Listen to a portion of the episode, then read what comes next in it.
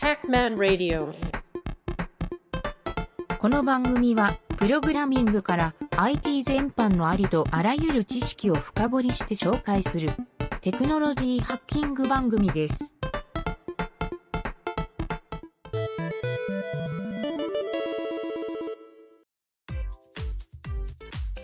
今回は AJAX 機能でサーバー通信をする方法、いよいよちょっとこの簡単ウェブの本質に、えー入ってくるんですけど影るちゃんが多分一番知りたいのはここの話かなとちょっと思ってですね、えっと一応僕サンプルで3つほど作ってみたんですよ。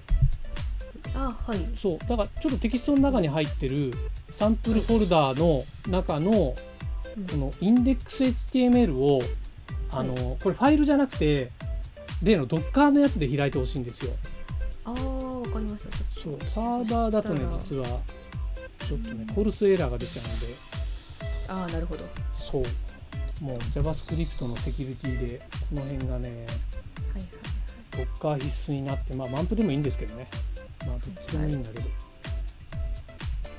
ちょっと開いてもらってからでえー、っと一応ちょっと影るちゃんが準備している間に、えーいろいろ説明をすると、まあ、今回のこの AJAX 機能、まあ、AJAX っていう人もいるんだけど呼び方はどうでもいいんですが、えーと基本的にサーバーサイドのスクリプトいわゆる CGI を使わずに効率のいいウェブページを作るこの簡単ウェブシリーズの、あのー基本的な動的ページの作り方っていうまあ、JavaScript でなんとなく動的処理をするイメージがあると思うんですけど、まあ、この動的ページが作れるようになるとやっぱり静的ページではできないいろんなことができるようになるんで一気にホームページの制作スキルがアップしますよという。ので今回は AJAX、AJAX って言われるこの機能、はい、ちょっと初心者の人はねここに苦手意識もある人もいるかもしれないしえー、と古い古いって言ったらあれだけど、えーとね、多くのエンジニアの人が jQuery とか使ってる人多いと思うんですよ。なんですけど jQuery を使わないパターンをちょっと今回は紹介をしようかなと。はい、というのもこの AJAX っていう機能って比較的短いプログラムで書けるのでもうこのサンプルの中にあるのをコピペして使ってもらうぐらいでもいいしなんならもっと短く書く方法もあるんでちょっとそういうのをねあの体感してもらおうかなと。思って今回はサンプルを見ながら、えーちょっとこの放送を聞いてもらうといいかなと思うんですけど、えーまあ、サンプルが手元にない人はこれは一応番組詳細ページに載せておきますから。はい、ということでね、えー、と今回は目的としてはあのホームページに別のファイルを読み込む方法っていう。ここでこの AJAX とか AJAX って言われるこの技術を使います。はい。という感じで、そろそろ影るちゃんの準備がはい。できましたどっかか立ち上がったんですけど、どこどこでしたっけ？えっ、とローカルホストの。ローカルホストの、えっ、とね、そこの88 8888、うん、8888。はい。あのスラサンプルに入今コピーしてきたスラサンプル。そうそうそうそうそう。そう。サンプルの、えー、とインデックス HTML そう。どう？表示できました？サンプルのではい。あ行きました行きました。あいけた？はいはいはいはい。はい。はい。で、えー、と、じゃあちょっとそこから、あのー説明をしていくんですが、まず、同じフォルダの中に入ってる、はい。えー、とね、サンプル JS。はい。これを開いてもらうと、全部コメントアウトしてるんですよ、今。ここでちょっと、かげるちゃんに、あの、体感してもらいながら、AJAX を学学んでもらおうかなと。はい。ちなみにこの AJAX 自体は、はい。あ、ちょっとまずインデックス HTML 見てもらえますか。インデックス HTML 見てもらうと、ちなみにそこで一番下の行にスクリプトが2行書いてあって、はい、AJAX とサンプル JS っていう、はいはいあります。ここでまあ読み込みをしてるんですけど、はい。えーまあそれでサンプル JS を立ち上げたら今全部コメントアウトしてるんだけどまず、えーとね、2行目から9行目をコメントアウトを解除してもらっていいですか、テキスト表示のとこですね。そうです、そうです、はい。テキスト表示を解除してもらって、えありがとうござい。ますーブラウザをリロードしてもらうとはーい。おうんリロードして。はい。テキストが表示されました？あできましたできました。できた？表示出た？これは。これはサンプルテキストです。さあサンプルテキストです。でこれはこれがねえっ、と、はい。サンプル .txt っていうファイル。あはい。これを読み込んでるんですよ。うん。うんうんうん。あわかります？さっきの HTML をちょっと思い出してほしいんですけど、い。インデックス HTML のあのサンプルテキストっていうクラス名がついてるはい。上から、上からというか3行目だね。はい。この中にこのテキストを読み込んで中の文字列をこの div の中に入れますっていう処理をここで書いてるんですよ。まあ、これだけで外のファイルを読み込むっていう処理ができますっていう。あ、はい。めちゃめちゃシンプルですね。そのメソッドのゲットっていうのを使ってでそれでそうです。ここに。あそうそうそう。そういいところに気づいたね。まず URL はそこのファイル名のパス。これ別にあの、ええ HTTP から始まるファイルでもできるんですよ。ただしちょっとね別のドメインになるとブラウザーのセキュリティに引っかかる場合があるんで、えっとはいはいはい受け側の方で許可しますっていうサーバーの設定もしないといけないんで。えクロスオリジンってことですか？クロスオリジン設定です。そう。クロスオリジンながセットされてないとあの、どこでも監視項でも読めるわけではないと、はいははい。いはい。ここまず1点あってで次にそのメソッド。これはね、あのこれ注意点の1個なんだけど基本的にゲットとポストがあるんですよ。こはい。こは多分知ってると思うんですけどでこういうねテキストファイルを読むときはゲットにしないとダメなんですよ。うーん。これポストだとあの、はい。ブラウザエラーが出るんで、はい。へー。これはねちょっとコンテントタイプの特性というか、はいあのもうとにかくゲットで読むっていうふうに覚えておいてもらうといいです。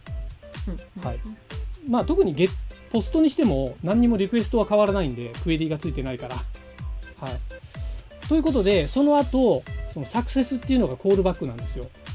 はいはいあのファイルの読み込みが完了したらこのサクセスの中のコマンドが叩かれます。でここにはドキュメントのクエリセレクターでドットシンプルハイフンテキストっていうクラスこれを、えーこの中にテキストコンテントっていう中にテキストをタグの中に入れますっていうここで、えーレスっていうのがまあそこで受け値になってる RES っていううん。レスドットターゲットドットレスポンスっていうのがこのはい。AJAX のデータで取れるんで、ここに必ずテキストデータが入ってくるんですよ。まあ、テキストだけじゃなくてバイナリーも入ってくるんだけど、そう。なのでこれを入れてあげると今ブラウザーで見たように、えー、とテキストが埋め込みができますとこれ一番の基本なんですよね。はいはいでちょっとこれを踏まえて2番いってみましょうか。はいそのままの状態で12行目から19行目をコメントアウト外してみましょうか。はいお取れたはい AAABBBCCC がリストできましたねそう。で、これはですね、ちょっともう一回ファイフォルダーに戻ってもらうと、えっ、とね、サンプル .html の中身開いてもらうと、今表示されたのが出てるはずなんですよ。なるほどウルトリのこのそうですそうです。にリストが。はい。さっきと違う点は、はい。さっきと違う点は、これはあの HTML を読み込んでるんですよ。で、HTML を入れるときは、ここ注意点なんですけど、さっきはテキストコンテントっていう入れ方をしたんですけど、はい。これはね、インナー HTML っていう、これを使うと中に DOM で展開してくれるんですよ。あーなるほどねそう。なので、えー、と別の HTML を読み込むっていうのはこの方式です。書き方はもう基本的に上と一緒。うんうんあはい、ー一一番と基本的には一緒です。読み込むファイル名とこのインナー HTML のとこだけが違う。はいまあ、あと、あれか、クエリセレクターのとこ、どこに入れるかっていう、ここも自由に選べます。えはいーじゃあ、ちょっと肝心の、ここはあの、影るちゃんの一番知りたいであろう、JSON ファイルを読み込む方法。はいはい、これちょっとやってみますか。コメントアウトして。はい。どうですか？佐藤さんか、はい。佐藤佐藤さんってあのキーとバリューでこうまとめてセットでそうです。表示されそうです。ますねはい。ここはちょっとあの一緒に入っている JSON フォルダ開いてもらうと、はい。はい。おおなるほど。いわゆる JSON のデータ今回は配列で、えー配列の中に ID とネームとメッセージっていう形でセットされてる JSON データを一括で読み込んではい。それをえっ、とねパターン1って書いてあるんだけどこれパターン2はこの後説明しますね。パターン1はそれを HTML っていう変数に変数っていうかこれ定数なんだけど定数に入れて、えーインサートアジャスメンアジャセント HTML っていう。ああここでもう div タグを作っちゃってそれを埋め込んでいくっていうそうで感じなんすこれは div タグをあのテキスト div タグってこれテキストにしてるじゃないですか。HTML はい。変数の、うん。でその変数をテキストの状態で HTML の DOM に入れるっていう作業ができるんですよ。よさっきのインナー HTML でも基本的には同じことはできるんですけど、あのこれ実はちょっと1個ポイントがあって4分で回してるんですよまずああデータ図っていうのがまとめて JSON のデータがあってそれを一つずつ取ってきてそうです。一つずつ分解してそのうん HTML っていう div を1個作って、はいはい、えーインサートしてるっていうやり方、はいはいはい。でインサートインナー HTML でやりたい場合はプラスイコールっていう書き方をして追記するっていう手もなくはないんですけどあプログラム的にはあんまり綺麗じゃないんであなんとなく僕はちょっとあんまりねこれ使う人いないんだけどこのはい。機能僕結構好きでよく使うんですよ、うん。はい、これあの気になる人はこれ調べてもらうと意外に奥深い機能なんであの DOM の構造をいじりたい時はかなり神機能ですね。はい。でちょっとねこのパターン1のところをコメントアウトしてもらって、30から32でその下にあるパターン2の方をコメントアウト解除してください、はい。でこの場合結果一緒なんですよ。うんうんうん本当だ。はい、結果一緒なんですけどこれ、はい。えー、とやってる内容をちょっと変えてみましたさっきと。さっきは、うん。あのインサートっていうやり方でやったんだけど今回は、はい。アペンドチャイルドっていうああなるほどなるほど。ドム構造を扱う時はこっちが多分一番スタンダードなんですよやり方で、うんうんそうですね。だから div タグをクリエイトエレメントっていうのでまず div タグを作って、うん。でその div タグにアトリビュートとか内容をセットしてはいはいはい。で最後親要素にアペンドするっていう追記するっていうやり方。はい。というねね。今回あの全部で4つのやり方を紹介したんですが、あの僕がねもう基本的にこれを使ってればホームページはほぼ自在にドム構造をいじることができると。すごいというやり方。読み込んでそれをセットする。なんかリストでいろんなこうテーブル表作ったりするのももうほぼこの延長でできますんで、ああなるほど。そうなんですよ。もうこの AJAX で読み込んでそれを整形して、えーうん特定のところにこう append すると。はい。この append はね実はくせもんで、えーとはい。読み込んだ順に上から並べるのは append でいいんだけど逆ソートしたい場合とかもあるじゃないですか、ああ確かに。はい、そういう場合は実は append じゃなくてさっきの insert の機能を使って、えー、と before end って書いてあった部分をあの before start にしたりとかそういういろんなオプションがあって便利に使えたりもするんですよ。先頭に入れるとかねそういうのができるんですよ。そう。というのでここを覚えるとあの本当にかなり柔軟な設定ができるようになりますんで、まあ、他にもね AJAX ってあのこういうテキスト以外にもバイナリーデータ呼び込んで例えばはい。影織ちゃんもよく分かってると思うけどその画像データを直接読み込んであそれをあの動的に扱うとかねページ内で扱う方法。もうこの AJAX じゃないにしてもあのインプットのタイプファイルっていう属性知ってます？あのブラウザーであさえー、と自分のパソコンの中にあるファイルをこう選択するはいはい処理あタイプファイルっていうので、まあ、ファイルをアップロードするときに使う機能なんだけどあはい、あの時にそのファイルの画像データを取り込んできてみたいなことをできたりするんだけどうん。それもそのブラウザー内じゃなくて、えー、とサーバーのデータを取り込んだりするときは AJAX 機能を使ってユーザー操作でやる場合はそのタイプファイルを使ってみたいな、まあ、こういうね柔軟な使い方ができるようになるんでちょっとやってみるとね初め癖があるんでなかなかーうん、しんどいんだけどこれでちょ何回かやっぱり使ってもらうとねその癖を覚えてもらえると思うんですよね。はい。ということでちょっとこの今回の学習のポイントをまとめてみたので、えーここを紹介して終わりたいと思いますが、えーまあ、今言ったような内容かな。この方式で HTML の中身を自由に入れ替えられるようになったらホームページを動的に自由に操作することができますと。で今回使った AJAX はあの僕が書いたものなんですけど jQuery を使っても、まあ jQuery はもっと短い書き方ができるんで、えーそっちの方がいいっていう人は別にそっちを使ってもいいです。コールバックのとこは自分で書くことになると思うんで、はい、で最後にね注意ポイントが1個あってこれね一番最初に説明した HTML のファイル中に一番下にスクリプトタグがか書かれてあったじゃないですか。ああはい。AJAX.js と SampleJS っていう。これを一番先頭に持ってくるとはい。これエラーが出るんですよ。えー、ちょっとやってみよエラーが出ないとしても表示されないのかな？あ表示されるか。う表示はされされてるこの短いからされちゃうか。これはあの実はね読み込んだ段階で、えーそのサンプル JS で処理が始まるじゃないですか。はい。その処理が始まった時にその DOM がまだページに読み込まれてない状態なんですよ本当は。ああそう。これちょっとヘッダーとかも書いてないんでしかも短いから、うん。瞬時に読み込まれて処理できてしまうみたいですね。でも一般的なホームページはこれではい。回線速度が、あの遅いっていうかサーバーに上げた状態だと、うんうんうんあのその DOM ありませんみたいなエラーになるんですよ。あそう。これはあのホームページ作るときによく皆さんがあの失敗するポイントの一つなんであよくありますね。そう。読み込みが実はヘッダーに書いてあってボディタグがまだ読み込まれてないうちに、えー、とヘッダータグの中で処理を始めるからそう。だからブラウザーのオンロードっていう機能に入れてから処理を開始しましょうとかそういうセオリーがあるんでそこをねちょっと知っておかないといけないんでやっぱりまあここもね改めて、えー、と作ってもらうと。あこれはあれですね。